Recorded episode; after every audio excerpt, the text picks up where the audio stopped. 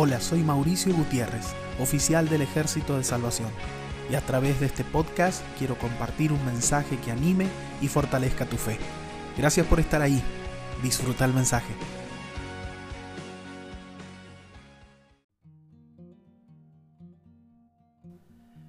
Juan capítulo 21, versículo 3 dice así. Simón Pedro les dijo, voy a pescar. Ellos dijeron, vamos nosotros también contigo.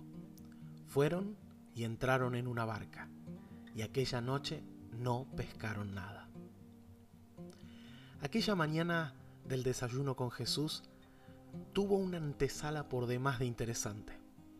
Siete discípulos emprenden una noche de pesca, pero esto no era algo especial. Los pescadores de aquella época solían pescar por la noche era un tipo de pesca que muchas veces daba grandes resultados, aunque según el versículo de hoy, en esta ocasión no fue así para los discípulos. Como tantas otras veces, Pedro muestra determinación e iniciativa y decide ir a pescar. Seis de los discípulos deciden acompañarlo. Pero esto no era una salida entre amigos. Sin duda alguna, la pesca representaría un beneficio para sus economías. Qué bueno ocupar el tiempo en algo provechoso. El libro de Hechos capítulo 1 versículo 3 dice que Jesús se les apareció durante 40 días a sus discípulos y siguió hablando del reino de Dios con ellos.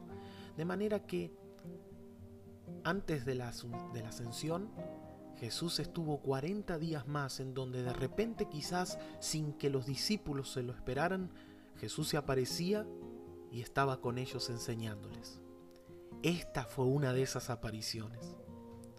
Los discípulos habían estado toda la noche trabajando. Habían puesto en remojo las redes, pero pescados ni uno. Y qué oportuno fue que justo Jesús se apareciera después de una noche de fracaso.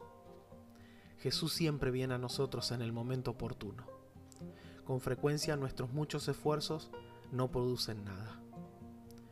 ¿Alguna vez sentiste la decepción de haberte forzado mucho y no haber logrado nada? Yo sí. Pero es ahí cuando Jesús se acerca a nosotros también y viene con una propuesta superadora, viene con otra visión del asunto. El mar no se ve igual desde la orilla que desde el barco. ¿Sentís que estás esforzándote mucho y alcanzando poco? Hoy quiero decirte esto. Presta atención a lo que Jesús te dice. Él está cerca tuyo, mirándote, y quizás está esperando que vos también lo mires.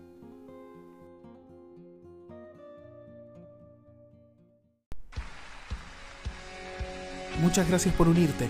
Espero que hayas disfrutado de esta palabra. Deseo que Dios te bendiga y que nos volvamos a encontrar. Hasta la próxima.